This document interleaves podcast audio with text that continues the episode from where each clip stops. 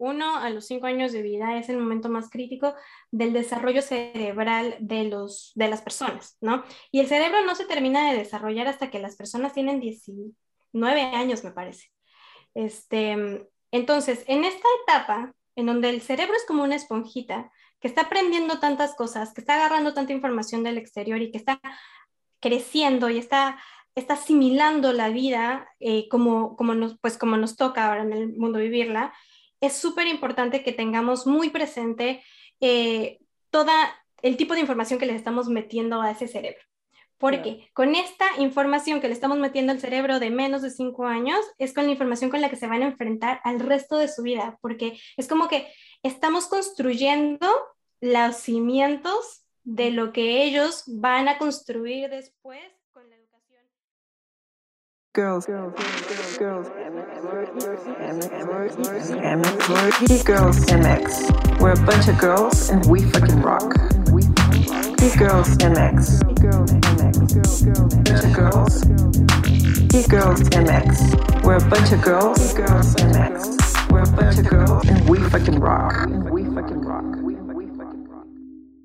Hola geeks, ¿cómo están? Bienvenidos a un episodio más de Gigi Podcast, un proyecto de Geek Girls MX. Geek Girls MX es una comunidad creada por mujeres que buscan hacer de su pasión un proyecto de vida. Yo soy Yanni, hoy está conmigo Verónica Madrigal como co-host y de invitada especial tenemos a Diana. Diana Cruz nos acompaña desde Washington, desde el estado de Washington. Y bueno, con ella vamos a platicar un tema que es muy recurrente aquí en la comunidad y es el tema de la educación y la maternidad y la combinación de la vida personal con el desarrollo, con los hijos. Bueno, ya van a ver, está súper interesante. Este, pero bueno, antes de comenzar, como siempre, quiero agradecerles a todos por estar un episodio más aquí con nosotros, acompañándonos. Gracias por su apoyo, gracias por sus likes, gracias por su share, gracias por los comentarios, gracias de verdad por ser parte de este proyecto que nos hace tan felices a todos. Y bueno, pues ahora sí, vamos a comenzar. Bienvenidos. ¿Qué onda, geeks? ¿Cómo están? Y pues bueno, ahora me toca presentar a Diana Cruz. Y este, ella es una mujer mexicana, es amiga, hija, hermana mayor de cuatro, madre, maestra de español para preescolar y es facilitadora certificada de disciplina positiva para la familia y para la primera infancia. Por años ha navegado, aplicado y estudiado herramientas y técnicas de paternidad y crianza respetuosa que la han ayudado a caminar con mayor confianza en su maternidad y al mismo tiempo crear una relación estrecha y cercana con su hija, sin dejar de lado lo que más importa, su felicidad y su formación íntegra como persona y ciudadana responsable del mundo ella siente eh, pues un compromiso en compartir esta información con otras familias y con otras mamás, que vaya que a veces nos lo necesitamos. Y bueno, este, esto se trata finalmente de tener convivencias más armónicas y respetuosas entre padres e hijos. Bienvenida. Muchas gracias, muchas gracias a las dos por, eh, por invitarme a su programa. Muchas gracias por el espacio y la oportunidad.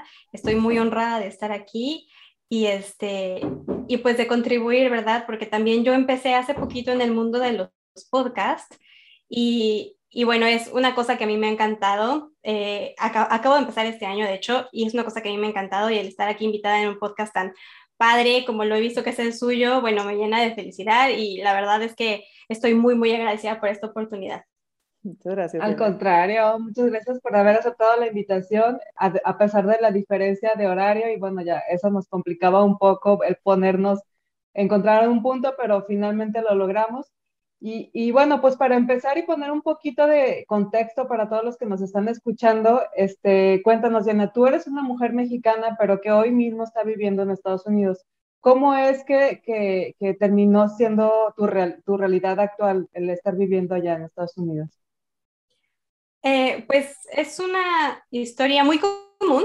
Eh, a muchas, muchas de las mamás que yo conozco acá nos pasó exactamente lo mismo, que es que ustedes conocen a Amazon. Eh, Amazon es un monstruo de empresa que de repente empezó a, contratar en bulto y entonces uno de esos bulto fuimos nosotros. contrata a mi esposo. Nosotros estábamos recién casados, entonces lo contrata él. Yo estaba trabajando en México en una agencia de viajes y, y, pues decidimos pues dar el, brinco, ¿no? Dar el paso, porque pues al final todo era nuevo para nosotros. Es más, muchos de nuestros regalos de, de boda se quedaron abiertos y nuevos, sin estrenar. Entonces, con dos maletas nos venimos para acá y, y pues básicamente así fue que llegamos aquí a, Seattle, ¿no? Originalmente a Seattle, ahorita yo vivo un poquito más al norte, pero originalmente llegamos a Seattle gracias a esta oportunidad de trabajo que, que él tiene, ¿no? Por eso, por eso es que llegué acá. Ya. Ok, genial. Uy, y por ejemplo, digo, ok, llegan, tu, tu esposo, digo, finalmente se mete y de lleno aquí en Amazon y por ejemplo, como contigo, o sea, ¿qué, ¿qué, fue lo que estudiaste? ¿Por qué decidiste como quedarte en este ambiente de preescolar? Cuéntanos un poquito de cómo fue tu integración a, a, esto que ahora estás haciendo. Fue un proceso realmente muy largo, porque lo que yo estudié en México fue, de hecho, administración de empresas turísticas, entonces nada que ver, pero este, y trabajé en el área de, de los viajes por 10 años, ¿no? Entonces, yo me dedicaba a eso y a mí me encantaba ese rollo, pero cuando yo llego a Estados Unidos, eh, el tipo de visa que yo traía, pues no me dejaba eh, trabajar porque venía como acompañante, ¿no? Entonces, eh, yo empiezo, pues para empezar a hacer, pues, comunidad y buscar lugares en donde, pues, eh, practicar inglés porque hay una realidad que en México te enseñan inglés desde que estás en el kinder, ¿verdad? Y tú piensas que conoces el idioma y que hablas el idioma, pero cuando llegas acá, en minuto uno, que estás en migración y te hablan, no entiendes ni pío, entonces como que eh, tienes que tienes que meterte algún curso o algo a volver a agarrar como que ese, esa sensibilidad en el oído para, para entender lo que ellos están diciendo, porque hablan muy rápido y hablan mucho slang. Entonces es como, ¿dónde, dónde está todo este, esta educación de toda mi vida? Sí, claro. Porque no entiendo nada, ¿no? Entonces ahí fue donde yo empecé. Eh, la verdad es que mi idea era después de estudiar inglés, estudiar alguna, algún tipo de maestría, porque eso era algo que sí podía hacer, eh, relacionado con lo que yo había venido haciendo, ¿no? Eh, después, pues me quedé embarazada muy pronto. Y entre que el clima acá en Seattle, yo no sé si han escuchado el clima en Seattle, que es pues súper lluvioso, es súper oscuro. Ahorita ustedes ven luz a las 6 de la tarde, pero en unas semanas a las 4 va a empezar a estar oscuro. Uh -huh. Entonces, eso eh, pues pega muchísimo, entonces yo dejé de hacer todas las actividades y a la hora de tener pues a mi hija y no tener eh, pues ni licencia de conducir, o sea, tuve que hacer como todo ese trámite y todo, uh -huh. eh, fue pesado, muy pesado para mí y entonces yo empecé a leer, ¿no? Empecé a leer y de lo único que me, que me agarraba para tener la vida social era de salir con ella a bibliotecas, de salir, con buscar actividades con ella, que de repente acá hay este, estudios de gimnasia que tienen el Open Gym, que lo abren para que los niños vayan y brinquen en los trampolines, y entonces, bueno, ahí vas y conoces mamás, y, este, y haces como que intentas hacer como tu círculo, pero no fue hasta que ella cumplió como dos años más o menos que encontramos una escuela en español, porque también yo estaba como muy obsesionada con que ella no perdiera el idioma, ¿no? Entonces, uh -huh siempre le hablamos en español en la casa y cuando llegamos a esta escuela, eh, empiezo a conocer gente que me empieza a decir,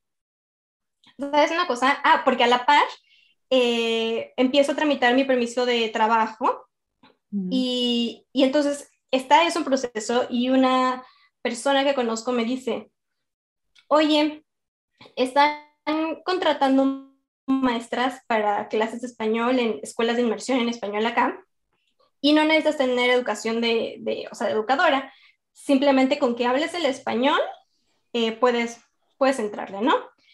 Me empezó a coquetear la idea, o sea, yo dije, pues es que está padre porque pues de todas maneras no estoy haciendo nada y no tengo tanto tiempo porque tengo una niña de, de dos años y lo bueno de esta escuela es que me permitía llevarla, entonces ni siquiera un tiempo, eh, un trabajo de tiempo completo, entré como maestra sustituta, es decir, como es una escuela en donde, en donde la mayoría de las maestras no son de aquí, pues obviamente cuando se van de vacaciones, se van de vacaciones por un mes. ¿no? Largo, sí. Entonces ahí fue donde empecé y empecé a encontrar muchas, eh, muchas técnicas, muchas herramientas y, y, el amor, como que este amor a, a, la educación y a los niños que a lo mejor yo no tenía antes.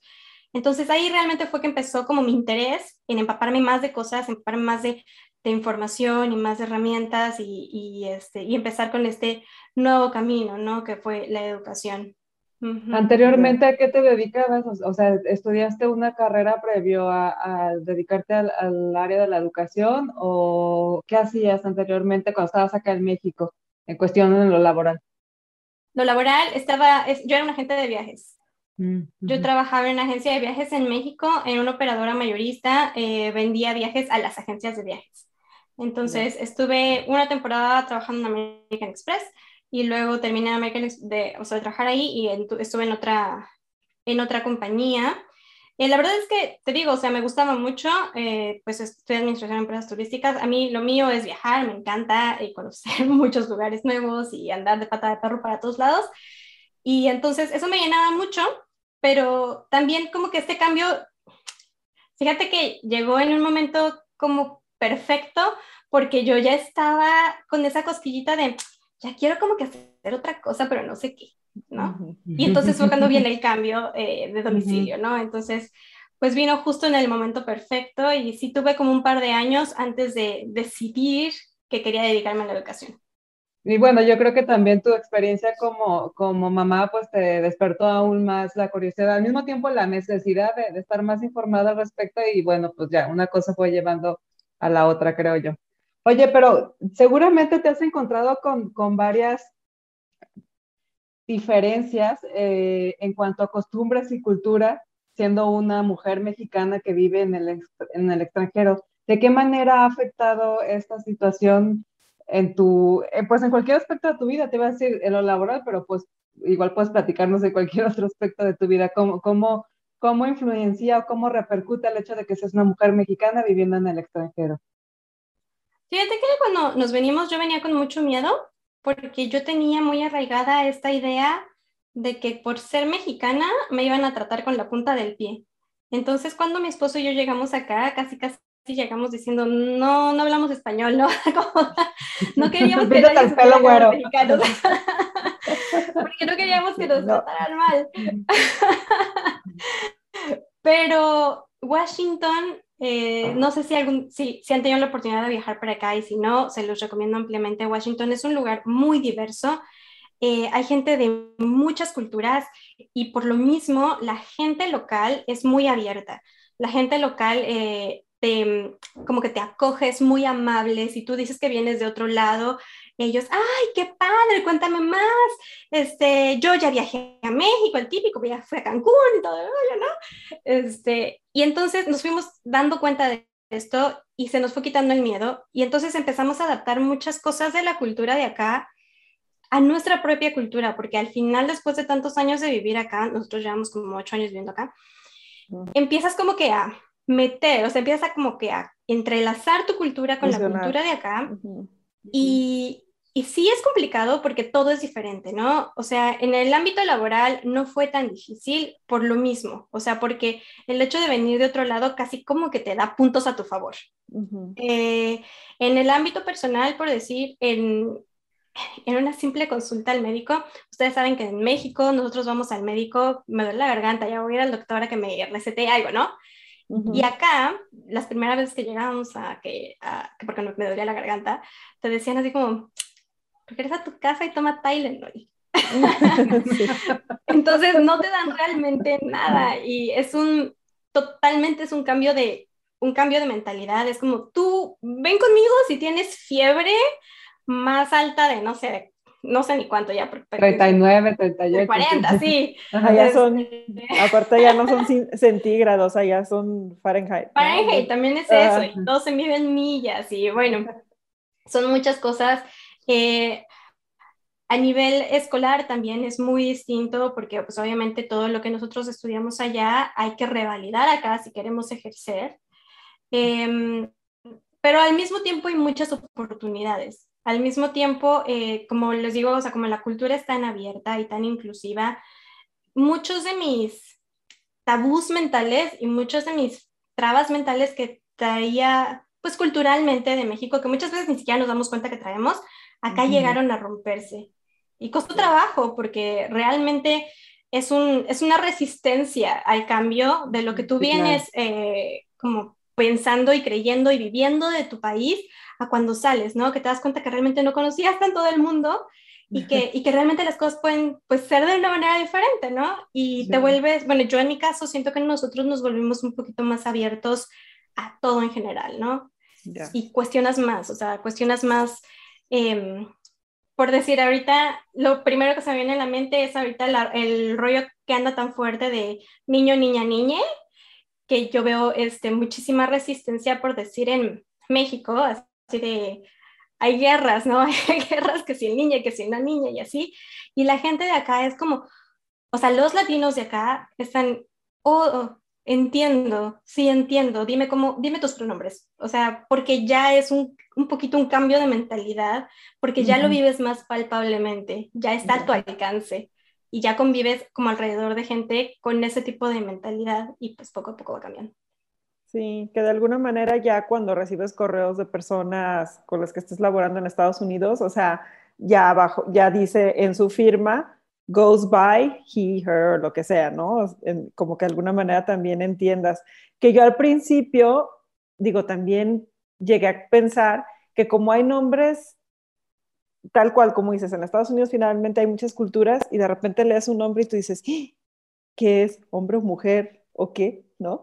Entonces también eso viene a ser muy, muy este, útil porque dices, ok, independientemente, ¿no? Eh, de si nació hombre o es mujer, por, por, lo menos ya sabes cómo se siente cómoda esta persona al ser nombrada, ¿no? Pero está interesante que pues sí, en México apenas está llegando como esta aceptación o más bien esta nueva manera de referirte a las personas. Eh, y, sí, sí hay cierta resistencia. ¿Qué otra cosa eh, notaste o, te causó mucho, pues, contraste de lo que estabas... ¿Dónde vivías en México, para empezar? ¿En, la Ciudad de México? En la Ciudad de México, ok.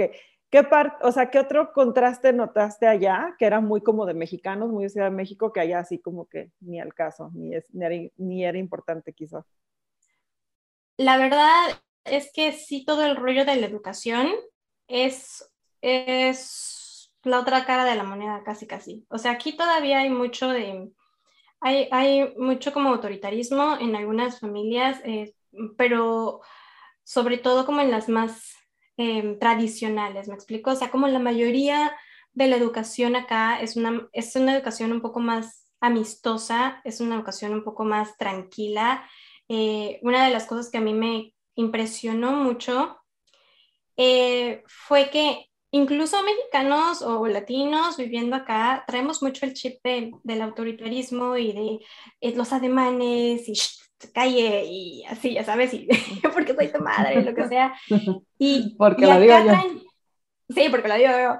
Y acá traen un chip totalmente diferente, pero yo pienso que mucho de eso es porque hay mucho más acceso a la información acá. Hay mucho más acceso a cursos gratuitos, hay mucho más acceso a, este, a talleres, la biblioteca da talleres gratuitos, los community centers, que son este, centros como para toda la comunidad, dan de todo lo que quieras. O sea, yo fui a cursos de nutrición, a cursos de paternidad, a cursos de mercadotecnia, todos gratis, o sea, no pagas un peso. Y son cursos por gente que da un, este, un taller en la Universidad de Washington a los alumnos que van a estudiar la maestría, no sé qué rayos. Esas mismas personas, hay muchas comunidades acá que dan becas y entonces o, reciben como, pues sí, reciben pues sponsors y entonces lo que ellos hacen con ese dinero es pagar ese tipo de tutores para que den esa información a la comunidad eh, de manera gratuita, ¿no? y, y, lo que sí me di cuenta mucho acá es que hay mucho de eso para la comunidad latina, la comunidad, el, hecho de tú decir, soy latino acá y quiero estudiar algo, eh, hay mucho apoyo, hay mucho apoyo y entonces siento que eso es algo muy contrastante con México porque México es un poquito más complicado tener acceso a todo ese tipo de educación y todo ese tipo de información porque es más costoso. Sí. Acá, acá, en lugar de poder decir que hay apoyo, podemos decir que hay obstáculos, ¿no? Sí, de bueno, pero no quieres aprender. Es que si de pronto quieres aprender algo o, quieres, este, por ejemplo, aprender, aprender inglés o aprender algún tipo de oficio o algo así, pues tienes que vencer muchos obstáculos previos al objetivo, que puede ser desde lo económico hasta el tiempo, hasta, eh, no sé, el traslado, etcétera, etcétera. Lo bueno ahorita es así como que júntate con las comunidades porque siempre tendrán algo que ofrecer gratuitamente, ¿no? Entonces también es... eso sí. Digo, eso es algo que se ha estado creciendo mucho acá en México.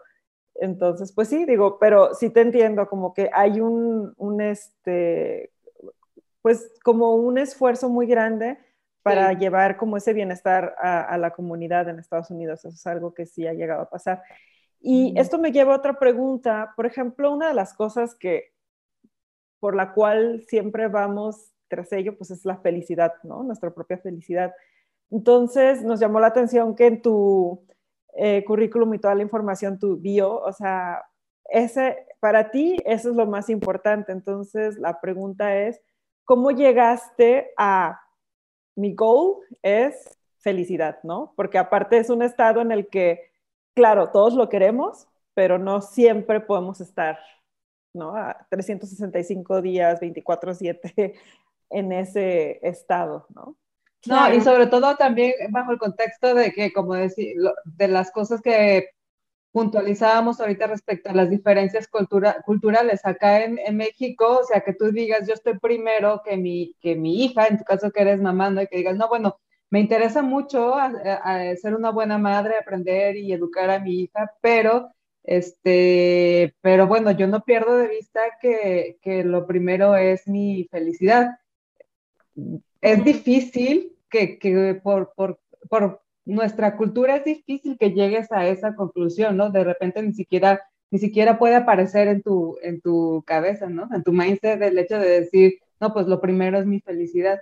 ¿Cómo es que tú llegas a, ese, a esa conclusión, a esa reflexión más bien?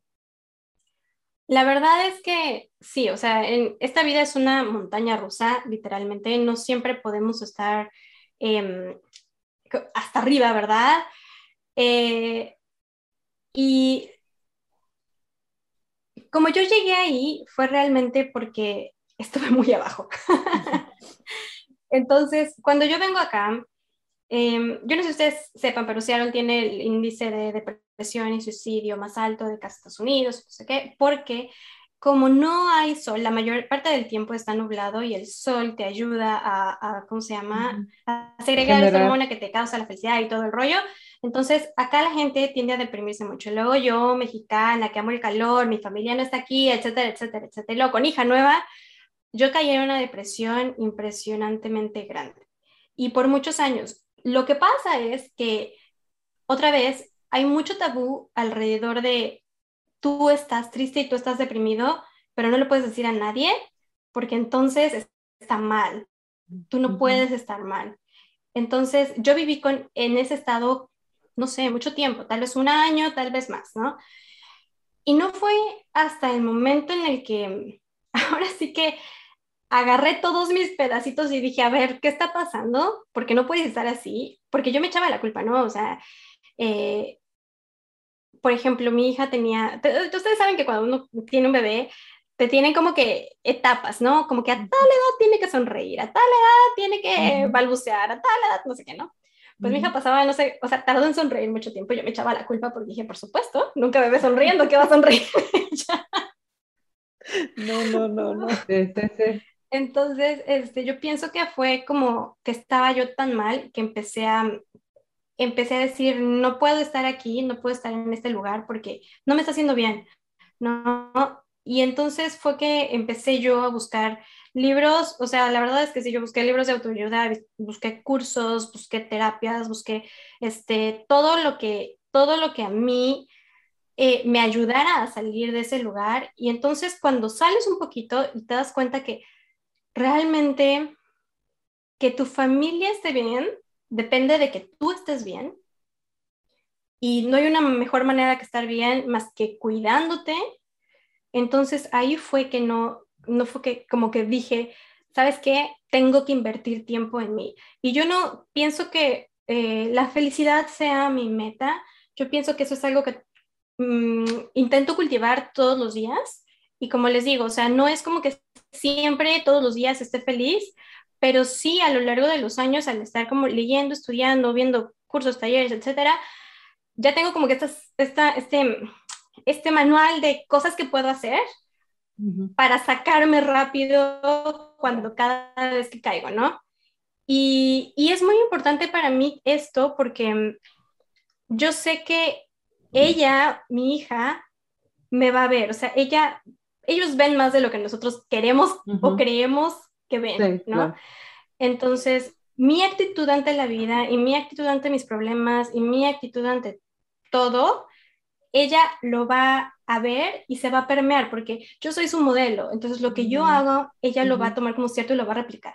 Entonces, yo pienso que de ahí viene el origen y luego, bueno, me puse en un lugar, salí de eso y me sentí tan padre que dije, híjole, no regreso, ¿no? O sea, Dios quiera que no, pero si, si, en, si está en mis manos, eh, no, yo voy a hacer lo posible por estar en un estado bien, o sea, como les digo, eh, altibajos y todo. Y, y, pues eso es lo que hago, ¿no? O sea, intento cuidar dentro de lo que cabe, porque luego como mamás, eh, ustedes lo saben, se nos olvida, tenemos muchas cosas que hacer entre el trabajo y que la comida, y luego los niños son como medio demandantes y, y pues los amigos, la pareja, etcétera, que de repente uno se va dejando como que a un lado, hasta el último, Exacto. Y de repente te das cuenta y entonces cuando yo me doy cuenta que estoy como que ya me dejé en la esquina de allá, es cuando intento como resacarme de ahí. Entonces es como una estira y afloje. Sí, además de todo el aprendizaje, ¿no? Que hay detrás de las la tribu de nuestras mujeres, ¿no? Desde las bisabuelas, abuelas, en donde aparte, o sea, no hay mayor ejemplo el de que coman primero todos y luego yo al final como, ¿no? O sea, como que decías, ¿cómo? o sea, no es posible. Y esta parte quería, tengo una pregunta y también te quiero este, compartir como una anécdota. A mí me acaba de pasar que yo apenas voy a llevar mis hijos a, a la escuela, ¿no? Entonces, pues sí traía como por dentro toda esta, este mix de emociones, porque digo, hay una realidad allá afuera, pero también ya no se puede uno quedar pausado yo estaba muy estresada y se me hizo chistosísimo que el, mi hijo de cinco años de repente me dice, te hice algo. Y yo, ah, a ver qué es. Me hizo que él se, se puso a crear un gel antibacterial. Y entonces el más grande le hizo la etiqueta y le pusieron no sé qué tantas cosas. Me dice, ¿quieres probarlo? Y yo, sí, claro. Y ya me echó, dice, este me lo echas también este en la mochila para cuando me vaya a la escuela. Entonces, tal vez no supo decirme, este, te entiendo mamá, todo va a estar bien, yo voy a estar bien, sino que... Me voy a cuidar, no te preocupes. Su, su, solución fue, voy a crear algo que te lo voy a mostrar para que tú estés tranquila, ¿no? Y eso a mí se me hizo como que, como que entendí, ajá, dije, no, está pequeñísimo, y, y, cómo, cómo manifestó eso, ¿no? Entonces dije, también yo debo tener confianza y creer que ellos también van a poder salir y cuidarse allá afuera. Y la otra pregunta que tenía era, esto se me hace súper interesante, ¿no? Lo que dices de los tips, así como que tú ya tienes como tus herramientas. herramientas para sacarte de, eso. Sería maravilloso que compartieras con, con las geeks alguno de, de, estas herramientas que tú pones en práctica a ti para sacarte, ¿no? De, de, ese momento, de ese bajón que de repente puede dar. Sí, eh, pues hago varias cosas medio geeks, de hecho. este, a mí me gusta mucho y depende de la situación y depende de mi estado de ánimo, ¿verdad? Porque esto que les digo, o sea, fue cuando mi hija tenía dos años y ahora tiene seis, ¿no? Entonces, eh, como que durante el tiempo he aprendido como más y eh, digo, no las ocupo, lo que quiero decir es que no las ocupo todas, todas al mismo tiempo, pero a veces me sirve la meditación, ¿no? Eh, como que a veces siento que lo que realmente es como pararme y decir, ¿qué te falta? ¿No? ¿Qué te falta? y entonces decir, creo que me falta un momento de paz, y entonces digo, bueno, la meditación, a veces me gusta mucho escribir, a veces puede ser este, leer. Eh, yo voy a terapia, o sea, yo llegó un punto en el que dije, creo que necesito, eh, necesito alguien con quien platicar, alguien imparcial. Alguien al que le pueda contar mi vida, mis este, amores, desamores y decisiones y todo, y, y, o sea, y me escuche, ¿no? Y, y, no sé, ni mi marido, ni mi amiga, ni mi mamá, ni nada por el estilo. Y eso me ha ayudado mucho también. Este, mm, me gusta hacer ejercicio, entonces cuando siento por decir, ay, es que ya sabes, ya comí mucho y estoy ganando unos kilos y no sé qué y no sé cuánto. y soy la peor porque ya mi pantalón ya no me queda, etcétera, etcétera. Entonces como que yo solita digo, a ver, vamos a correr. Y eso automáticamente para mí correr me pone de buenas, ¿no? O sea, no siempre puedo hacerlo acá porque el clima es pésimo, pero, pero cuando puedo hacer correr, eh, hacer yoga, eh, pues eso, ¿no? Escribir, meditación, etcétera, etcétera. Esas son como que las cosas, y bueno, definitivamente la terapia, son las cosas que yo ocupo para, para, para sacarme. O sea, depende cómo me sienta, es la que ocupo, y también la comida, me gusta mucho comer. Y ver amigas, o sea, por decir, de repente me siento como que muy abrumada, ya no puedo nada hasta la casa y estoy viendo que nada y necesito como una buena risa, de repente así como, organicemos algo, vámonos a tomar vino, lo que sea. Y sí, o sea, son como cositas chiquitas. Nada, nada mejor que la terapia de las amigas con una copa de vino, ¿eh? Definitivamente, totalmente de acuerdo contigo. Y la risa, y la risa. Sí, no, es que por lo general viene, viene dentro del paquete, ¿no? Amigas, una copa de vino y, y, reírte de, pues incluso de los problemas que, que hace rato te abrumaban, ¿no? Dijiste algo súper importante hace rato. Decías que este, los niños ah, están, aprenden más o se dan mucho más cuenta de lo que pensamos. Estoy totalmente de acuerdo contigo, súper comprobado. O sea, los niños aprenden más de lo que ven que, que de lo que les dices. Y yo creo este, que en nuestro afán, porque, o sea, a mí me parece increíble las cosas que, que, llegamos a, a, desarrollar a partir de que somos mamás, porque hay muchas cosas que, desgraciadamente, y creo que tiene que ver la cultura también, pero hay cosas que no somos capaces de hacer por nosotras mismas, que debiera, pero no lo sabemos y no somos capaces de hacer por nosotras mismas. Tienes un hijo y estás en una situación así, como dices, ¿no? En donde te sientes ya muy, muy abajo y, de pronto tener un hijo es ese impulso que te, que te ayuda a querer buscar soluciones y alternativas. Y en ese afán de buscar soluciones alternativas y en ese afán de querer ser una mejor mamá para tu hijo, para tu hijo, tu hija, te das cuenta que la mejor manera o lo mejor que puedes hacer es justamente eso, ¿no? Buscar tu felicidad y ponerte tú en primer lugar, porque eso va a tener como consecuencia, consecuencia precisamente que tu hijo esté de verdad bien y que las cosas que, que aprenda tu hijo de ti sean cosas valiosas. Y creo que es, digo, por lo que me platicas, creo que, que es el caso. Y, y, bueno, supongo que a partir de ahí viene que se genera este proyecto que tienes, que me gustaría mucho que nos, que nos platicaras de él. Sabemos que tú lo dijiste al inicio, tienes un podcast, se llama El Tip y es un podcast muy enfocado precisamente a todos estos temas, a temas de educación y educación temprana y todo eso. Entonces, nos gustaría que nos platicaras un poquito más de, de tu proyecto de podcast. Sí, Fíjate que yo tengo una analogía, no es mía, la copié de alguna vez lo escuché, eh, pero me gusta mucho, la, la, adapté mucho a mi estilo de vida, que es que cuando estás en un avión y, y te dicen si pierde presión el avión, antes de ponerle la mascarilla de aire al niño, póntela tú. Porque si tú no estás bien, o sea, tú no estás vivo y, consciente, no puedes ayudar a tu hijo, ¿no? O al niño que tienes al lado. Yo creo que lo mismo nos pasa en la paternidad. Yo creo que muchas veces se nos olvida que mm, estamos tan enfocados criándolos a ellos y buscando lo mejor para ellos que se nos olvida qué es lo que a mí me gustaba hacer antes de tener a mi hijo, ¿no? Y que es lo que a mí me hacía feliz. Y, porque muchas veces cuando yo, cuando yo eh, empecé a, a ver todo este camino de como superación personal y todo eso, dije, ay, caray, ya no sé qué me gustaba hacer, ya no sé en qué me pasaba mi tiempo, ¿no? ¿no? ¿Qué soy? Ajá, entonces, eso, conjuntado con, eh, yo cuando estuve eh, yendo a un colegio con mi hija, tenía unas clases de paternidad que daban, en donde daban muchas herramientas eh, de disciplina eh, para que tú entendieras a tu hijo y pudieras como pues manejar todas las situaciones de la vida cotidiana, ¿no? Eh, de una manera respetuosa y amigable y sin tanta bronca, ¿no?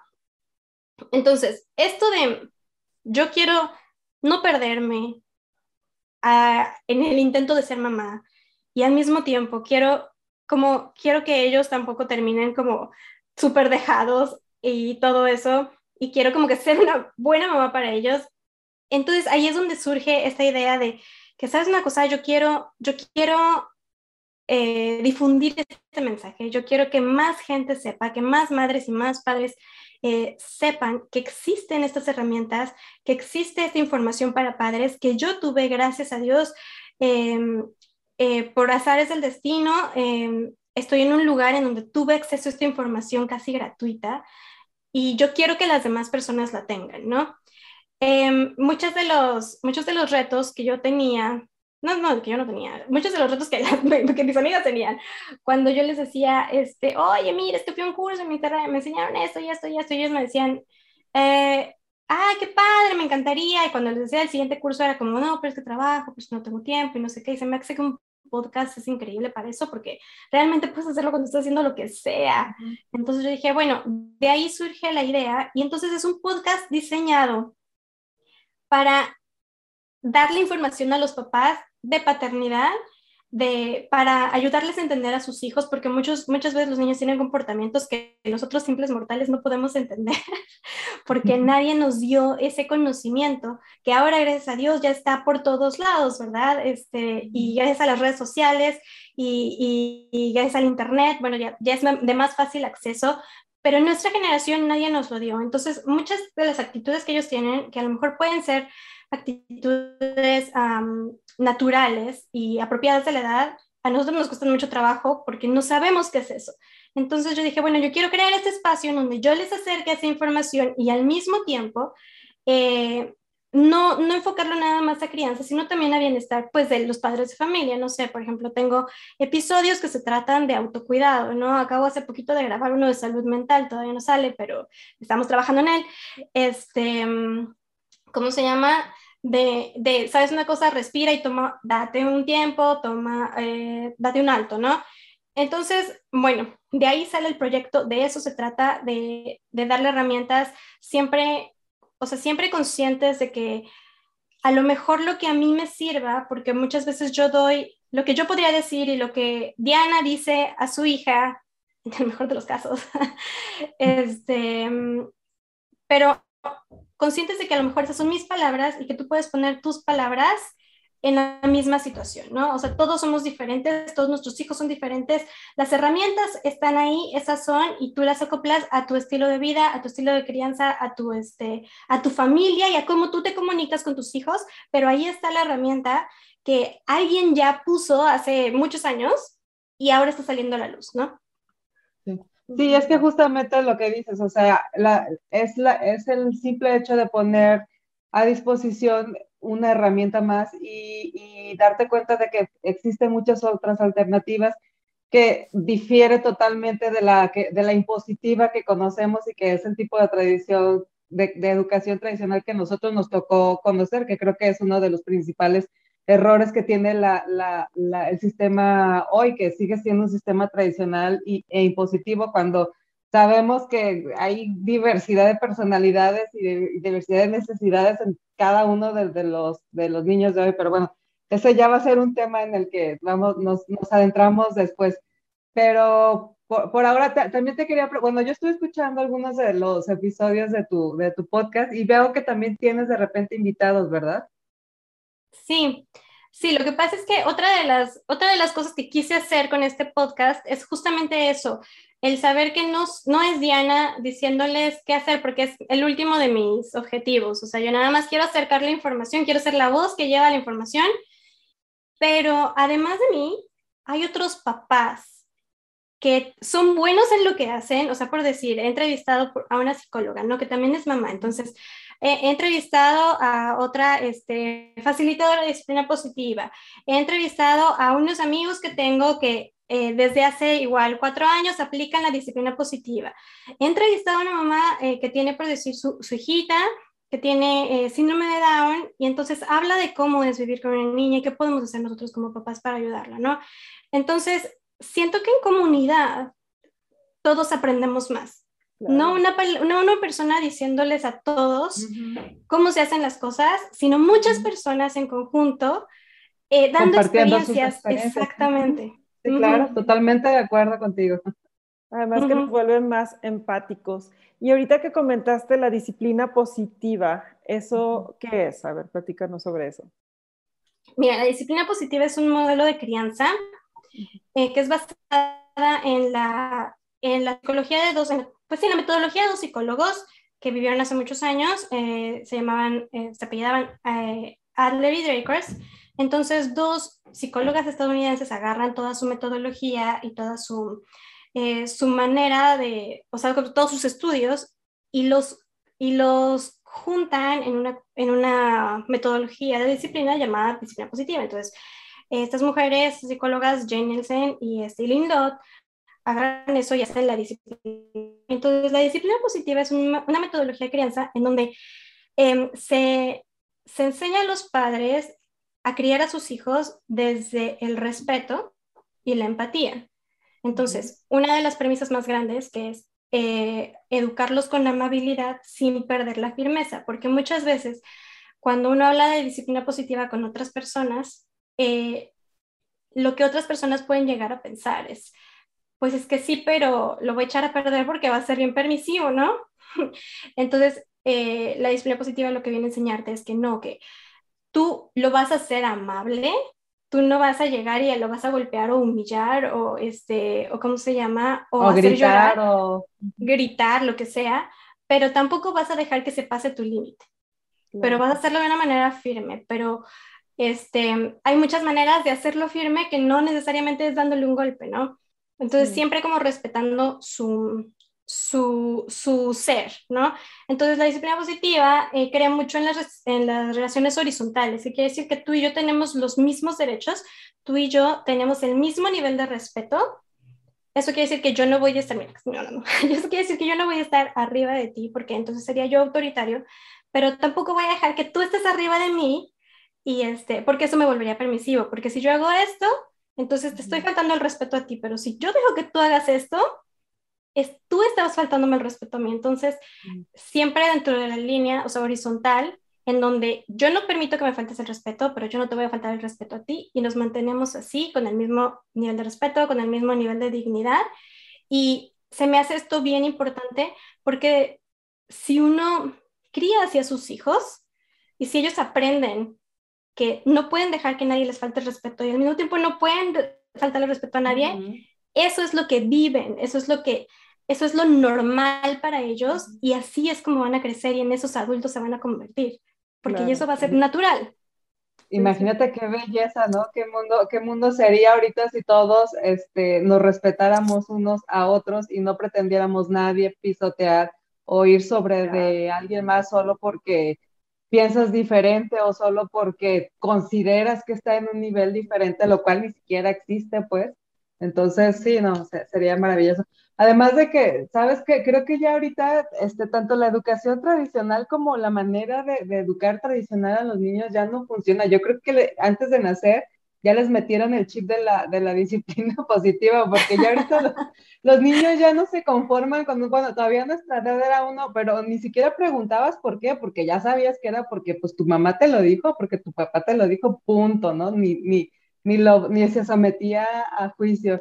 Y ahorita eso ya no funciona con los niños, o sea, que tú, le, que tú le des como argumento a un hijo, porque lo digo yo, porque soy tu madre, pues ok, sí, pero ya te piden como, como algo más sustancioso, ¿no?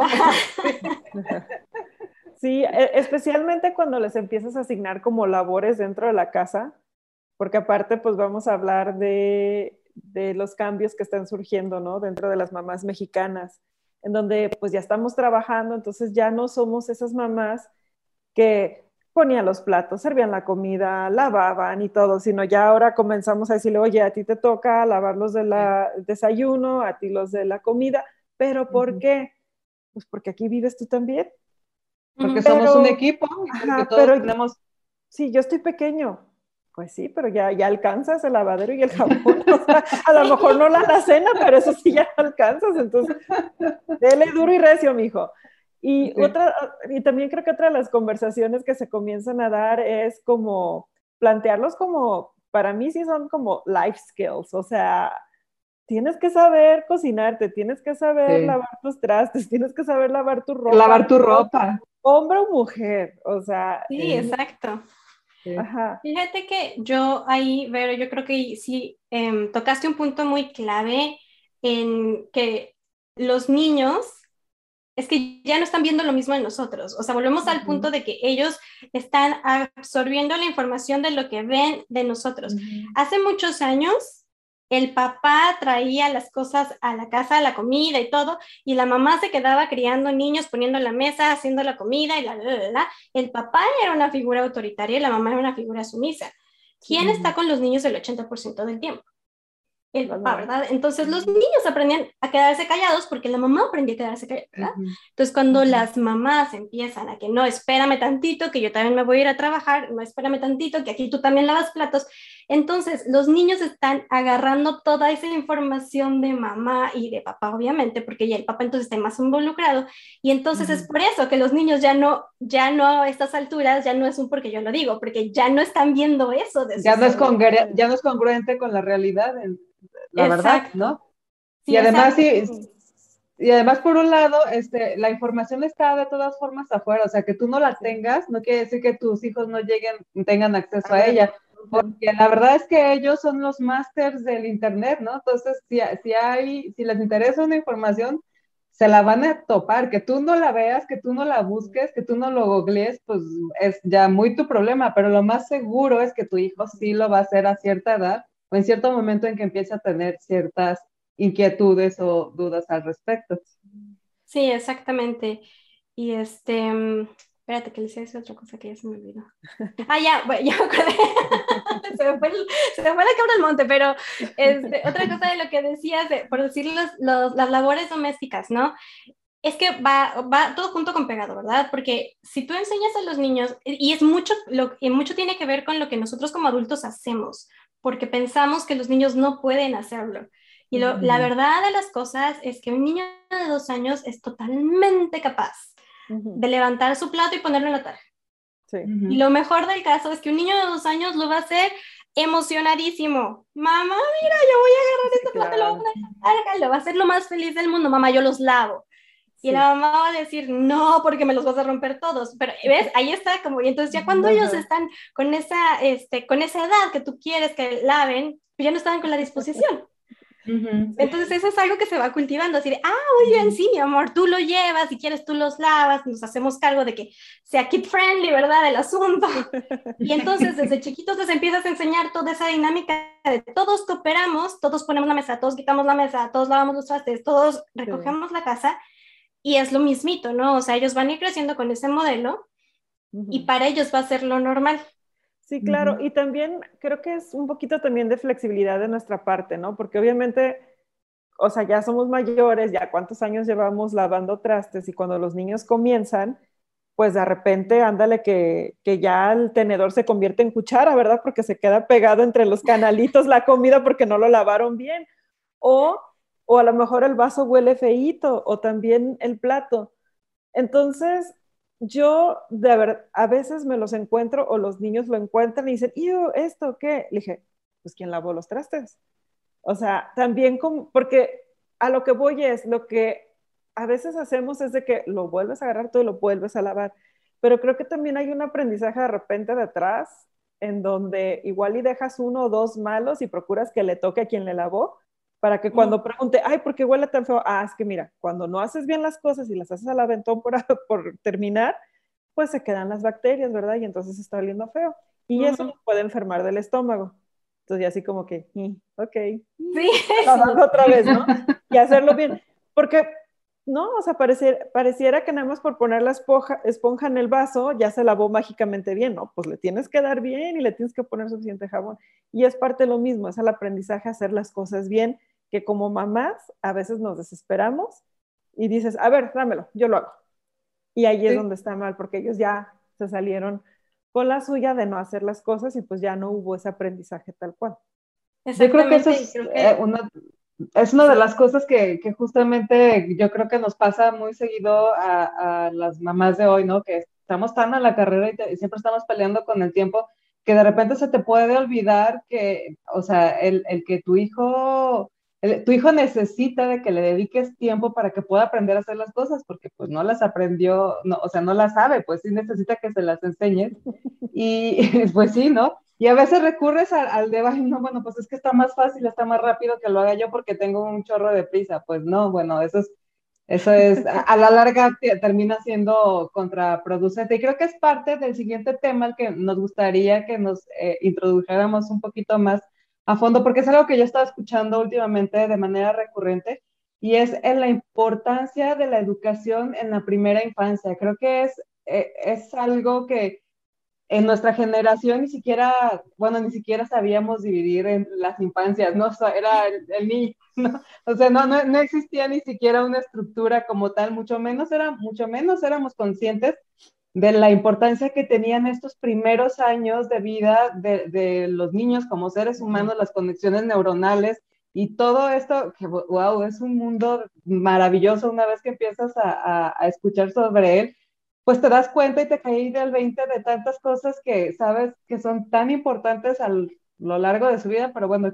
tú que estás como más familiarizada de una manera más profesional con el tema, me gustaría que nos platicaras y nos explicaras para que nos quede bien claro por qué es tan importante la, educación de la primera infancia.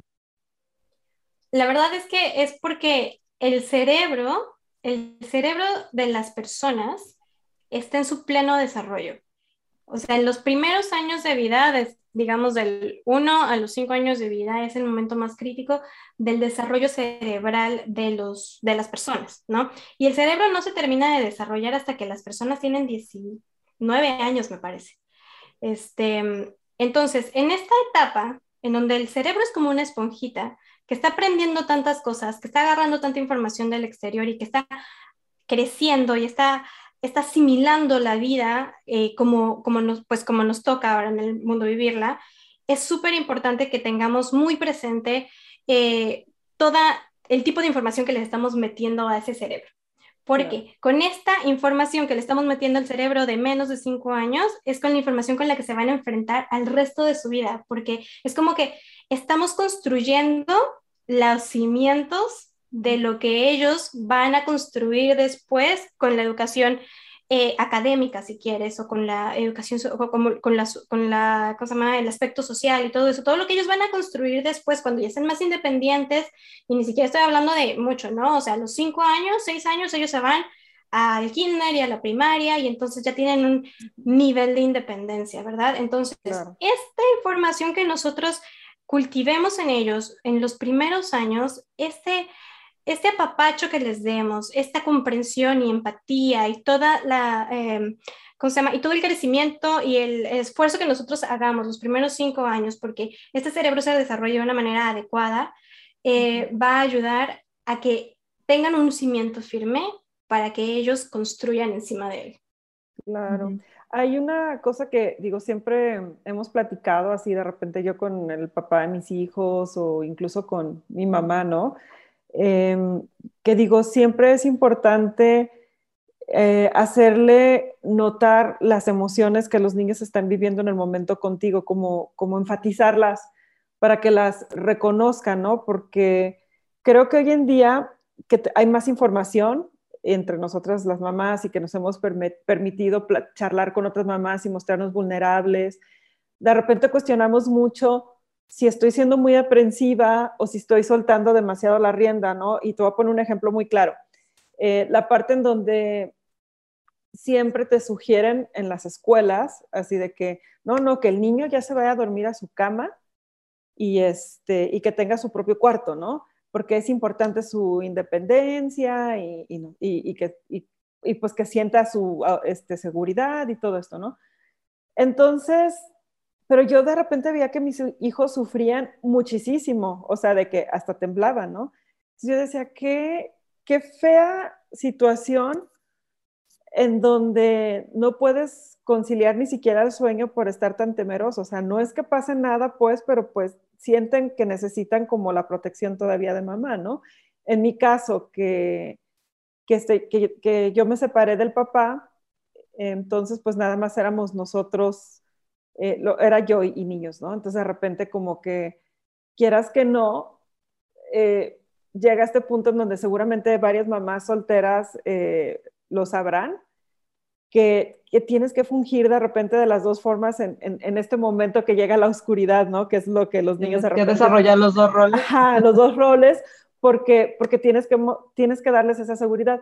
Entonces, yo a la conclusión a la que llegué en su momento fue que se vengan, o sea, que se vengan, mientras quepamos, que se vengan, que vayan este, sintiendo como esa seguridad, o sea, que palpen cómo se siente la seguridad y que esa sea su meta ahora que ya están más grandes y que ya no cabemos, que les dije, oigan, no es por mala onda, sí los quiero todavía, pero ya no cabemos, se me van a su cama, que sepan que la meta es sentirse como cuando estaban conmigo, pero que ellos ya sean capaces de trabajar esa emoción para que ese temor se vaya disminuyendo, se vaya diluyendo, encuentren sus técnicas para llegar a esa tranquilidad, ¿no? Y es también platicar, y es también ver por qué, por qué sienten ese temor, qué es lo que ven, qué es lo que piensan, qué es lo que escuchan, o qué, ajá, qué se imaginan que va a pasar. Porque finalmente estamos una puerta enfrente de la otra, ¿no? O sea, tan fácil como que gritas, ¿no? Y, y, y no sé, y de repente se me hacía como muy violento a mí en lo personal de, no, y te me vas. Y sí lo llegué a aplicar y me sentí muy, muy mal de verlos que sufrían tanto esa parte. Es que yo creo que ahí está la clave, o sea, yo creo que como papás nosotros sabemos, como que siento que muchas veces eh, tanta bulla que hay alrededor de tantas personas que nos dicen porque todo el mundo quiere dar su opinión, hace que nosotros callemos esa voz instintiva que tenemos adentro, a la que muchas veces tenemos que escuchar porque esa es la voz que nos está diciendo, esto es lo que tienes que hacer. Entonces, eh, sí, ese punto que, que, tú mencionas de los sentimientos es, es fundamental. O sea, y una de las cosas que yo aprendí al, al estar estudiando paternidad es que realmente la educación de padres es literalmente eso. O sea, uno piensa que es, me van a enseñar cómo lidiar con mis hijos y es no, me van a enseñar cómo enseñarle a mis hijos. porque para yo poder hacer eso, yo tengo que lidiar con mis propios demonios. O sea, para yo poder hacer eso, este, yo tengo que no reaccionar a su enojo, porque yo tengo que saber que si él se enoja porque su hermano le quitó un juguete, es su enojo y no mi enojo. Y entonces el hecho de que yo lo, sepa guiar en eso, es lo que les digo, o sea, es un, un, bloque, un ladrillo más que estamos poniendo su cimiento. El hecho de decir, mi amor, pareces molesto, pero no puedes pegar cuando estás molesto. ¿Qué opciones hay? O sea, que tú los enseñes a lidiar con, ese, con ese sentimiento, con esa emoción. ¿Qué opciones tienes? Hay una cosa que se llama la rueda de, de las opciones. Entonces, vamos a apuntar en una rueda, como en una, ¿cómo son esas cosas que les giras? Ruleta. Como una ruleta, vamos a apuntar cosas que te pueden, que puedes hacer para desquitar ese enojo, ¿no? Podemos zapatear, puedes salir a correr, puedes brincar, puedes pegarle una almohada, un punching bag, no sé, si te sientes que estás muy molesto, está bien estar molesto, está bien sacar el enojo. ¿Eh? Digo que necesitas canalizar tu enojo de alguna manera. Existen estas opciones que son mucho más amigables que ir a golpear a tu hermano, ¿no? Exactamente. O sea, entonces el hecho de decirle, sabes que no, no, eres malo por estar enojado, no eres malo por haberle golpeado, eras tú intentando expresar una emoción que no entiendes porque muchas veces, honestamente, ni los adultos entendemos, o sea, qué es lo que nos pasa. Yo me acuerdo mucho en las, en las clases de paternidad, cuando eh, hubo una vez que eh, nos estaban preguntando en cada dinámica que hacemos, es como, ¿y cómo te, ¿y cómo te sientes? ¿Cómo te hace sentir? Entonces había una mamá que decía, bien. Decía, pero bien no es un sentimiento. ¿Cómo te hace sentir? Me hace sentir bien. O sea, entonces es muy difícil como adultos encontrar qué sentimientos el que estamos teniendo y para eso tenemos que aprender nosotros y poder transmitírselo a ellos. Igualito con el miedo, ¿no? O sea, decir, ellos tienen miedo a algo y mi labor aquí es hacerlos sentir seguros y enseñarles métodos, enseñarles técnicas para que ellos se sientan seguros, no encerrarlos en su miedo, porque entonces eso va a ser contraproducente, digo, porque entonces nunca, ellos no van a aprender a lidiar con su miedo, van a aprender a aguantarse su miedo. Entonces, este, sí, pues básicamente es, es, eso, creo que como papás tenemos esa responsabilidad de, pues antes de querer enseñar algo, aprender nosotros a lidiar con eso, ¿no? Sí, al final de cuentas creo que termina siendo tú más alumno que, que maestro, ¿no? Digo, en, mi caso, para mí ha sido mi gran maestro de la vida, ¿no? O sea, yo creo que nunca aprendí tanto de mí, nunca llegué a superar tanto mis propios límites hasta que me enfrenté al hecho de, de, ser mamá y de, y de querer dar lo mejor de mí. Digo, fue cuando descubrí que lo mejor que podía hacer es ser yo y ser, y, ser, y buscar la felicidad, buscar mi propio bienestar para que entonces como consecuencia, pues él, él, él también podía obtener eso, lo mejor de mí, que era la finalidad. Sí, y creo que digo, yo sé que de repente habrá otras generaciones que pueden decir, ay, en mi tiempo una nalgada corregía muchas cosas o X, ¿no? Cualquier otra situación que se haya implementado en tiempo de nuestros abuelos o incluso papás. Pero creo que también es darnos la oportunidad de conocer quién es ese pequeño ser que llegó a tu vida, ¿no? Ah, y ser muy cuidadosos también en las cosas que les decimos, porque hay como conceptos Em, que tienen como toda una serie de aristas de interpretaciones y que tú puedes dominar dos, ¿no? Entonces yo, por ejemplo, cuando me, me enfrento a este tipo de preguntas que ya empieza el, el, el preadolescente a hacerme, yo siempre hago el disclaimer, de, eso es lo que yo creo, pero tú qué crees? ¿No? O sea, te doy mi punto de vista, ese es mi punto de vista, pero tú puedes armar tu punto de vista a esto. Y yo me acuerdo que en mi educación, mis papás en su momento era sí o sí aceptas mi punto de vista. ¿Por qué? Pues porque lo digo yo, porque soy tu papá, ¿no? O soy tu mamá. Y entonces, pues esto ha sido años de terapia para entender que pues esas eran las herramientas que ellos tenían en su momento, pero que en realidad esas enseñanzas no eran tan mías, o sea, fueron heredadas e implementadas y son, luego son las cosas que terminamos nosotros viendo. Replicando. replicando o viendo con la pareja que, se convierte también en tu maestro cuando te casas con, con él o ella y dices, ah, canijo, ¿y esto de dónde salió? ¿No? Y, y son estos aprendizajes que, que tomamos de nuestros padres que, que pues hay que ser honestos, o sea, nadie tiene experiencia de ser papá hasta que no eres papá. Entonces también como padres, o sea, tenemos que darnos ese respiro y esos cinco minutos de, a ver, tranquila, es la primera vez que te enfrentas a esto, vamos a hacer lo mejor posible. Y aún, bueno, creo que más bien lo que tenemos que tener en mente es que creo que siempre es bajo la intención de estoy haciendo lo mejor posible o lo que tengo con las herramientas, lo que puedo con las herramientas que tengo en este momento, ¿no? Sí, y también, y, creo que eso también viene con una gran enseñanza que es, este, no siempre la tienes que tener bien, eh, es sano no tenerla bien siempre, porque nadie la tiene bien siempre, y yo que soy tu mamá y que probablemente sé muchas cosas más que tú, también me puedo equivocar y también me equivoco, y cuando me equivoco corrijo. ¿No? Y así como yo, tú también te puedes equivocar. Y de que te equivoques, el mundo no se te acaba. Corriges. Y te recuperas. Y bueno, todas, eh, todas esas bolas de, habilidades que a lo mejor le podemos enseñar con una sola acción, ¿me explico? Con un solo lo siento. Entonces, eh, ese niño ya recibió el, ah, se equivocó. Me está diciendo lo siento. Puedo decir lo siento cuando me equivoco. Exacto. Esto es cada como te tengo una pregunta y esta creo que nos va a servir a todos. O sea, realmente es un tip que nos gustaría que nos compartieras, pero yo te voy a poner la situación hipotética que seguramente muchas ya la hemos vivido. Imagínate tú que estás trabajando en tu casa, línea, estás en junta y de repente empiezas a escuchar a tu hijo haciendo berrinchazazo de la vida. Y entonces tú estás entre qué? Pero te están hablando en la junta y empiezas a sentir, ¿no? Así como toda la sangre que se te sube a la cabeza, te muteas para que no se escuche el grito. ¿Qué nos aconsejas? Eso es, es difícil, porque mira, vienen muchos sentimientos, ya sabes, y me vi, o sea, me lo ibas narrando y decía, híjole, sí, ya siento como que la sangre me viene. Sí, lo sé, lo sé, lo he visto, me, me ha pasado. Así, apuntando. La verdad es que cuando un niño está haciendo, el berrinche está haciéndolo aquí contigo, digo, hay muchos casos, en la mayoría de los casos quiere tu atención.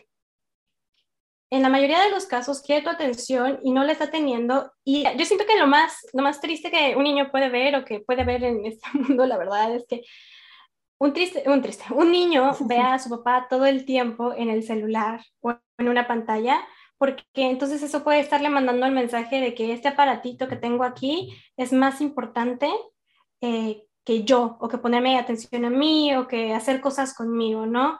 Y entonces mi competencia se vuelve esa pantalla, mi competencia se vuelve este aparato. Entonces, un berrinche de un niño puede ser ocasionado por muchas cosas. Un berrinche siempre va a ser una desregulación emocional y una desregulación emocional que nos está diciendo algo. O sea, yo siento que como la clave como papás es siempre decir que cualquier comportamiento que nosotros veamos en nuestros hijos es una señal.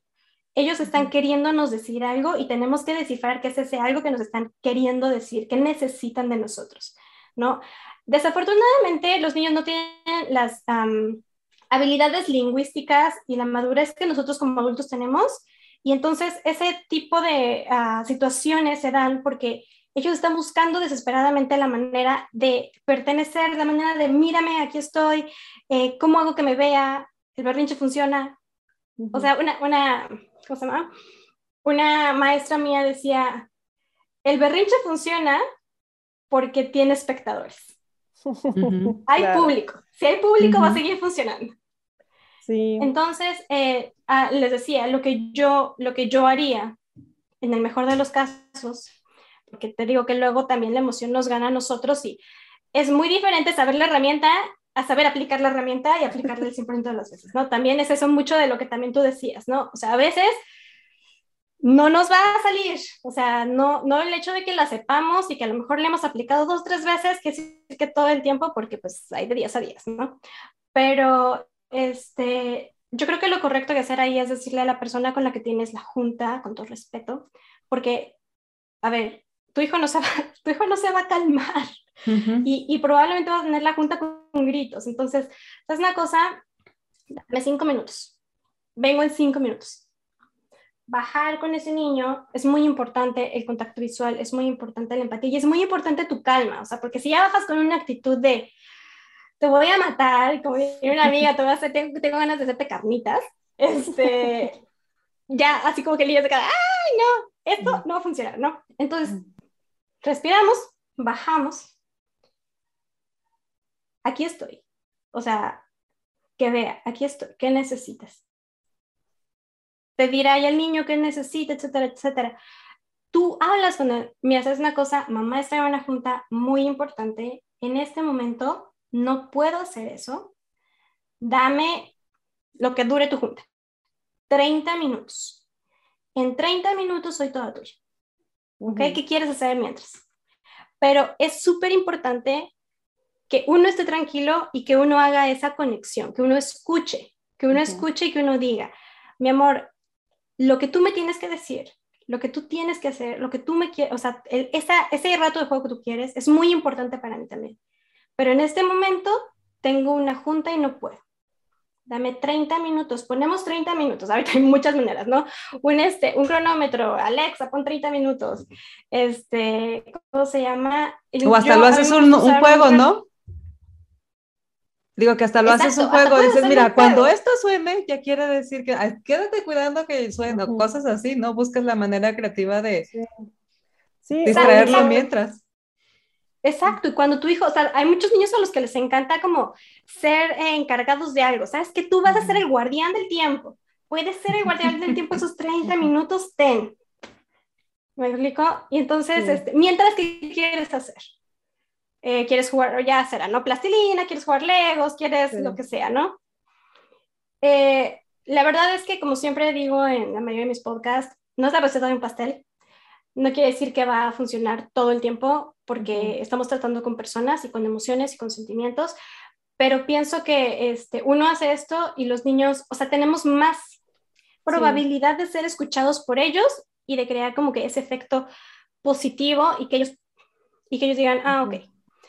A mí me pasó una vez, no exactamente con un berrinche, más bien ella llegó eh, a decirme, mamá, mira, mira ese dibujo no sé qué, ¿Te, te cuento la historia? Y yo estaba justamente en una, en una conferencia y la volteé a ver y le dije eso, le dije, me interesa muchísimo, no puedo, no puedo esperar por escuchar tu historia, pero ahorita, si lo hago ahorita, no te va a poner la, la, atención que necesitas.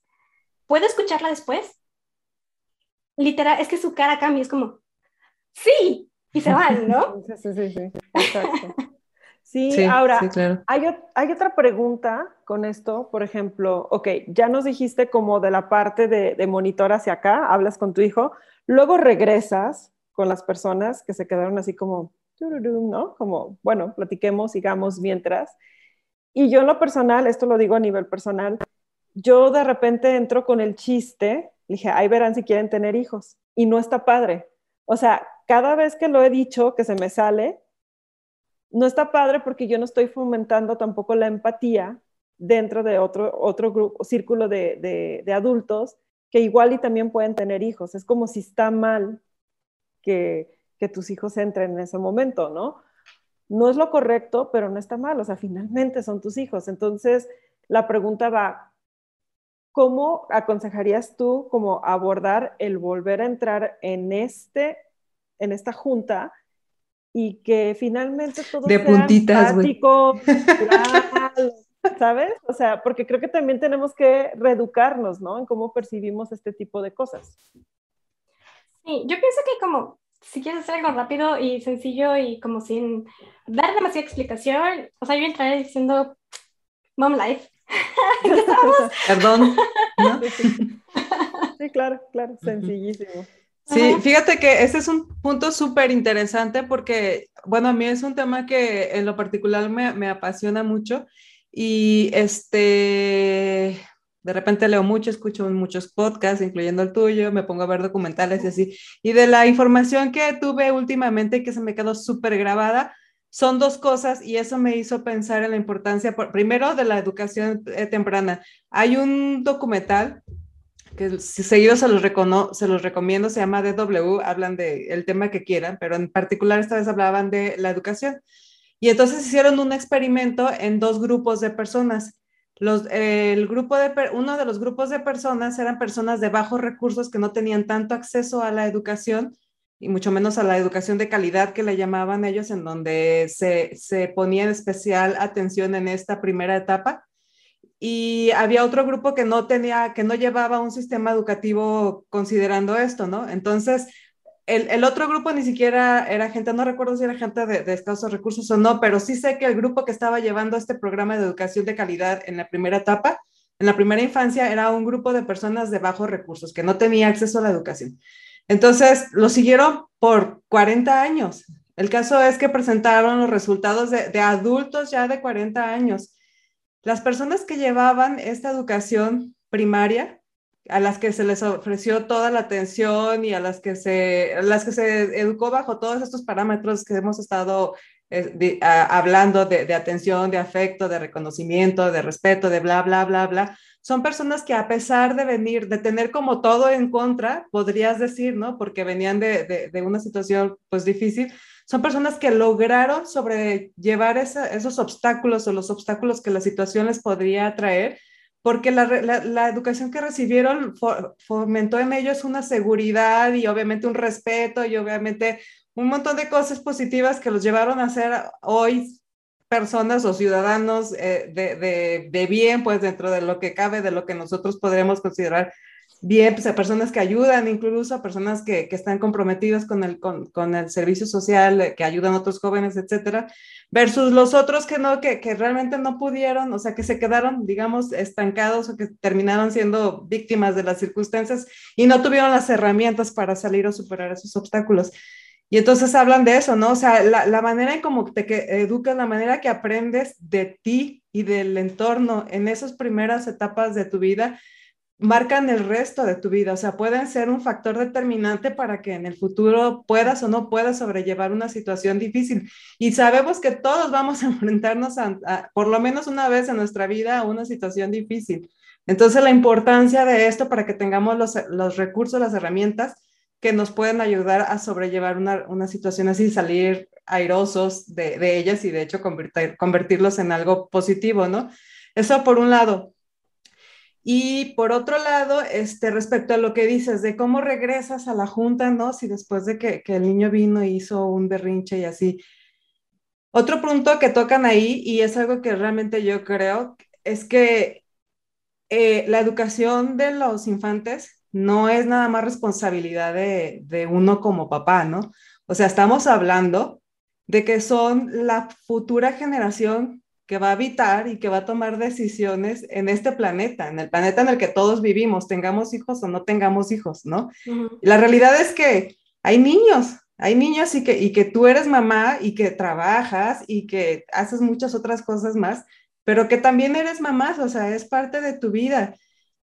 Porque no, no, entiendo por qué no podemos ser empáticos y decir, bueno, pues es que el que, el que la mamá en este momento, a mí me quita cinco minutos y al niño le da un, le aporta un chorro, ¿no?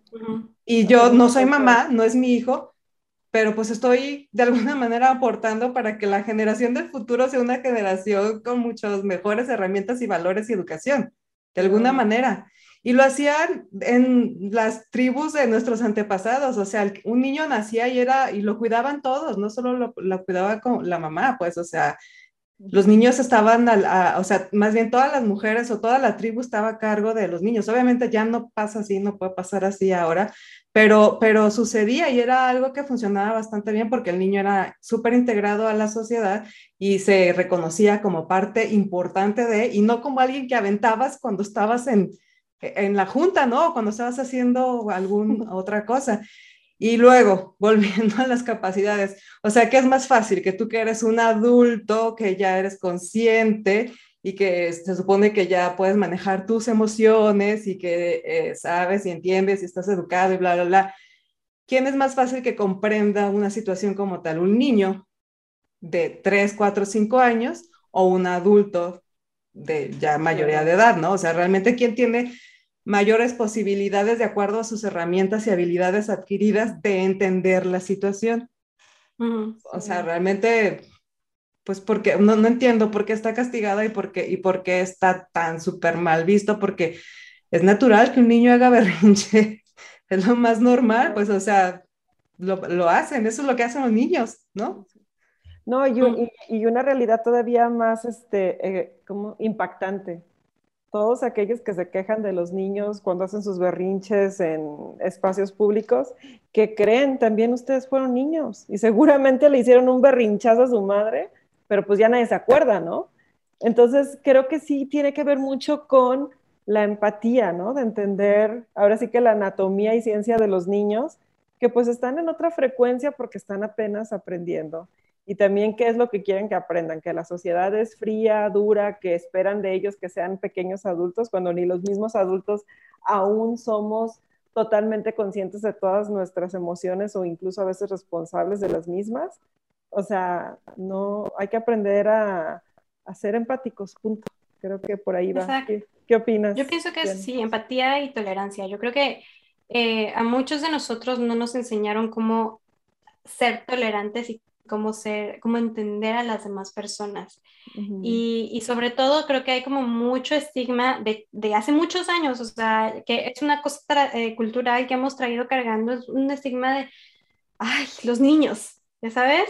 es, que, son niños, o sea, que se queden ahí, ponen la televisión, que se queden callados, eres niño, cállese. O sea, el otro día estaba en la, pandemia que mi hija lleva ballet, em, y y me acuerdo que estaba la instructora de ballet platicando con un papá y así. Y entonces llega una niña y le preguntó algo y la instructora de ballet la voltea a ver y le dice, tú no puedes interrumpir a dos adultos hablando. Pero se lo dijo como de una manera como tan déspota. La niña se quedó así como, ok, y se dio la vuelta, ¿no?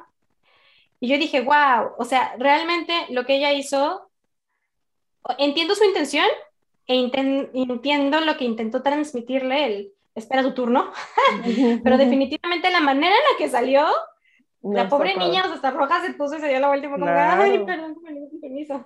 Sí, la, la, humillación, ¿no? Ante todo. Y además con otro adulto, ¿no? Sí, creo que hay muchísimas cosas que aprender todavía sobre, sobre todo esta... yo nunca había escuchado la primera infancia, ese término como tal, se me hizo muy interesante ahorita que, que lo, que lo platicaste. Pero, pues bueno, este, No sé, Yanni, si tú tienes alguna otra pregunta, porque creo que ya estamos llegando a la, a, la parte. No, la hora ya no la pasamos hace, hace 15 minutos, sí. Vale, yo realmente tengo una última pregunta y, y es, es previo a hacer la pregunta final. Y bajo todo esto, bajo el contexto que hemos estado hablando y bajo las circunstancias y contextos que vivimos hoy en día, ¿tú crees que realmente existe la posibilidad de encontrar un buen balance entre la maternidad y el desarrollo personal? Sí, sí, es que si uno eh, abraza, esto? Soy muy opocha, ¿eh? Llevo dos años, de hecho años viviendo acá y ya como de repente... Lo entendemos, no, hay problema. La, palabra en inglés como embrace, si tú...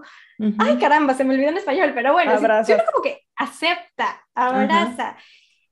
Esta filosofía de mm, todo lo que yo están, todo lo que yo estoy haciendo, ellos lo ven. Y de eso aprenden. Mono ve, mono hace por supuesto que se puede. O sea, si tú abrazas esta filosofía de para que ellos estén bien, yo tengo que estar bien, es más fácil. O sea, si tú dices eso, hace poquito, cuando estábamos grabando el episodio este que les estoy contando de, eh, salud mental, hablábamos mucho de esto de decirte afirmaciones, porque tienes muchas cosas, muchos mensajes en tu cerebro ocultos que salen, que salen y, este, ¿cómo se llama? Y te hacen como bajonearte en diferentes situaciones de tu vida y son mensajes que vienen como hay como taladrados de hace mucho tiempo. Entonces, si tú cambias uno de esos por uno positivo y te dices eso, o sea, si tú el día que te caches diciendo, me siento tan culpable de que estoy viniendo al gimnasio y mi hijo se está quedando en este, con la niñera, no sé qué, o sea, decir que yo esté bien va a hacer que mi hijo esté bien, entonces es más fácil poder hacerlo. Si, si yo estoy aquí por decir, ahorita les contaba, ¿no? Mi hija estaba bañándose, mi esposo está fuera, por supuesto, pero mi hija está bañándose eh, en la bañera y ella, a ella le encanta el tiempo conmigo y lo que quieras, eh, y para ella es complicado, para ella es complicado entender que mamá, sobre todo porque mamá tiene poquito que está tan metida en algo, entonces, para ella es complicado entender que mamá de repente tiene que hacer otra cosa y, y si yo dijera, ay, no, porque es que va a sentir feo, es que no, mejor entre semana que ya no esté para que no sienta feo y así. Entonces yo estoy rescatándola a ella de una realidad que un día se va a topar afuera y más bien es como decidir el, el, tomar la decisión de mandar el mensaje de, ¿sabes una cosa? Mamá está haciendo esto y el día que tú quieras hacerlo lo puedes hacer también. ¿no? Entonces yo creo que por ese sentido sí es muy fácil empatar las dos o sea, como desarrollo personal y maternidad, mm. yo pienso que es fácil empatarla si tú cambias tu mindset. sí. Además es creo abonarle un poquito a esta situación de cuando, pues este síntoma, ¿no? De, o estado que cuando sienten el, el abandono del nido, ¿no? O sea, va a llegar un momento en que tu hijo va a crecer o tu hija se va a ir y si tú te dedicas al 100% solamente para atender a tu hijo, va a llegar un momento en que te vas a dar cuenta de, bueno, ¿y quién era yo? O sea, si tu hijo se va a los 18 años durante un abandono a ti misma durante 18 años, o sea, sí va a ser súper difícil volver a reconectar con lo que te gustaba, con lo que querías hacer. Además, eh, no hay mejor manera de, de forjar un hijo exitoso y que le apueste a sus sueños teniendo como ejemplo a la misma mamá y papá que le están apostando a sus sueños sin dejar de crear un hogar, o sea, porque una cosa es tener una casa y otra cosa es hacer un hogar de esa casa y tener estos momentos de, calidad. Yo creo que, por lo menos yo a nivel personal, cuando me ha carcomido el, este remordimiento, es porque me doy cuenta que ciertamente lo que tú dices, mi hijo acá hablándome, y yo, ah, sí, espérame, ah, ajá, no hubo tiempo calidad en el día. Entonces creo que es como llenar esas barritas, ¿no? Mi momento, mi, con mi pareja, si tengo pareja, momento con hijos, momento de ver anime y llorar, momento de, hacer comida, este, ¿sabes? O sea, todas estas barritas, pero definitivamente no podemos decir que hay una sola persona, llámese hijos, llámese pareja, llámese lo que sea que te va a llenar la barra al 100%. Nuestra felicidad es holística, es global y está compuesta de muchas cosas y, hay que apostarle a todos. Es lo que finalmente yo creo. Estaba buscando un TED Talk que habla justamente de eso y lo más padre es que lo expone una niña. Lo voy, lo tengo aquí, se los voy a poner en la descripción para que luego lo vean. Yo creo que tú ya lo viste. Es muy Está buenísimo, sí. se los voy a poner ahí para que a quien les dé curiosidad, este, lo, lo, vean y bueno, creo que la niña lo explica perfecto y la mejor parte es que justamente viene explicado de, de esa parte del lado de, de de la niña, ¿no? O sea, ya no somos, no, nadie le cuenta, es una niña que lo vive y que, y pues bueno, ¿quién mejor para explicarlo y, darse a entender? ¿Cómo se llama? Nada más para que nos vayas dando el... Ah, esperen, es que por aquí tengo la liga y la estaba buscando, pero ya saben que luego acá nos tenemos que chutar como los mil comerciales primero. sí. sí. Molly, Molly Green se llama la niña. Ah, ok. Va, voy a googlear. Se los voy a poner ahí, en, se los pongo en la descripción. Ahí les pongo la liga directa para que, para que lo vayan a ver. Está muy bueno y súper reflexivo. Una profesional. No, bueno. Mm. O sea, yo me quedé, ah, creo que ni yo puedo hacer eso. No, no, no, no, yo, yo por seguro no puedo hacer eso. o sea, créemelo. sí, yo me trabo diciendo hola. No, entonces, vamos no, Está, además de, de, sus habilidades como expositora de, de, de, en una TikTok, imagínate. Este, El tema que trae está súper interesante. Pues bueno, ahora sí ya este, llegamos a la, a la, última pregunta y es la pregunta la que hacemos a todas nuestras invitadas, Diana. Y la pregunta es, ¿de qué eres geek? Cuéntanos, compártenos un poquito de qué, de qué eres geek. Fíjate que es complicada.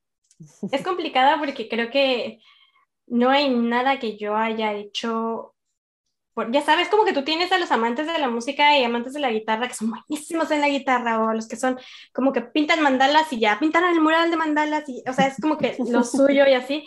Creo que no hay una sola cosa en particular. Creo que a lo largo de mi vida me he apasionado con diferentes cosas y de repente lo dejo y encuentro otra cosa diferente.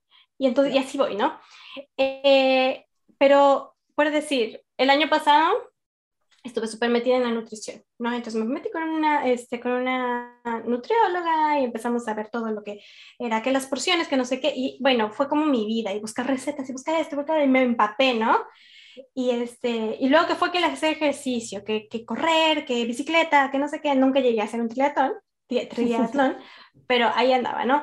Y, y luego ahorita, por, por ejemplo, eso ya está como que un poquito ya dejé de hacer eso, porque me duró como un año, y ahorita estoy metidísima en los podcasts y metidísima como que en el desarrollo personal, en el crecimiento y todo eso, pero si me pongo a pensarlo, creo que llevo fácil unos cuatro años en diferentes áreas, muy apasionada del desarrollo personal. O sea, llámese en lo que sea, llámese en leer libros, ir a cursos, ir a terapias, nutrición, ejercicio, eh, el tip, em, ¿cómo se llama? Eh, maternidad, o sea, todo lo que me complemente como persona. Creo que me meto muchísimo en meditación, escribir, hacer rutinas. Tengo acá un vision board, por ejemplo, o sea, así como de esa tipo niña. ¡Qué padre! es maravilloso. ¿Eh?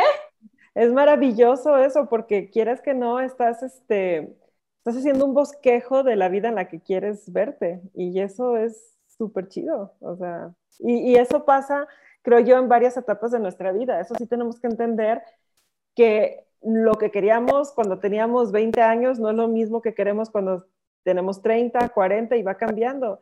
Y es súper lúdico y súper emocionante hacer este tipo de, de, prácticas, ¿no? O sea, meditar, este, comer bien, o sea, nutrir tu cuerpo, no solo comer, realmente nutrirlo, así como tu cerebro y tus pensamientos, ¿no? Y visualizar hacia dónde vas.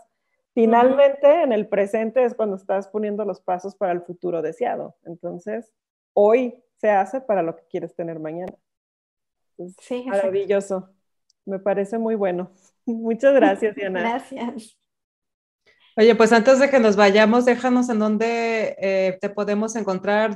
cuéntanos cómo se llama tu, tu podcast, cómo, cómo podemos llegar a él, en qué plataformas estás, redes sociales, cómo te encontramos. Dinos de qué manera podemos contactarnos contigo si queremos seguir escuchando más al respecto.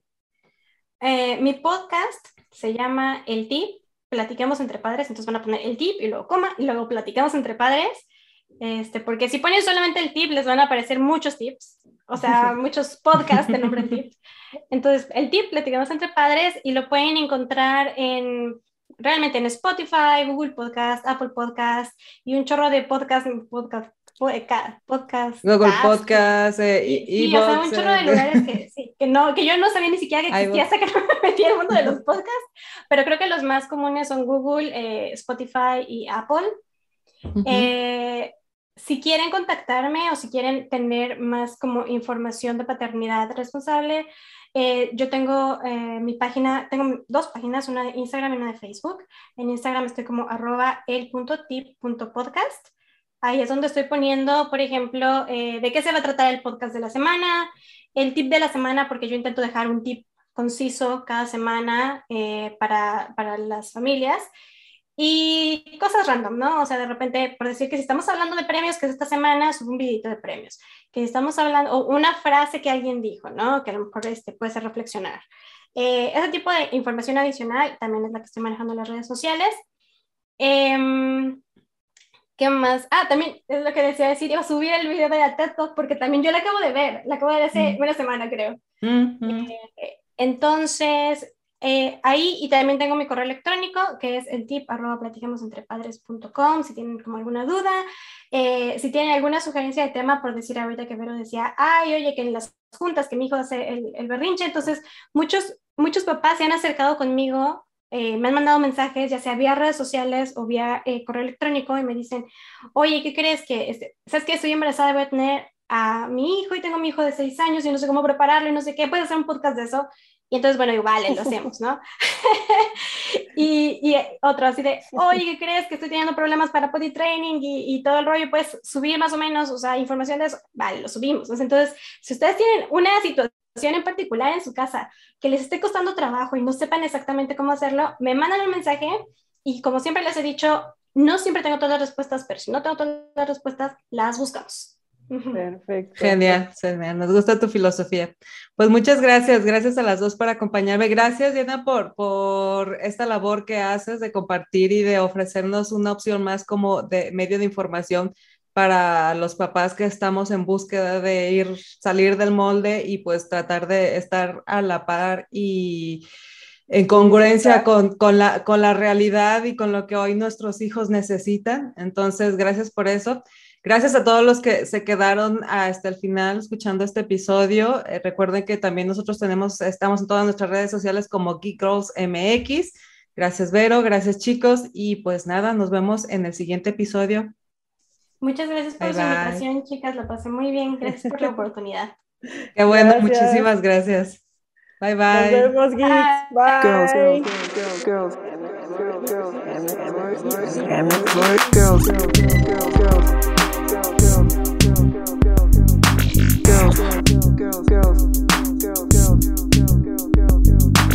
Girls, girls, girls,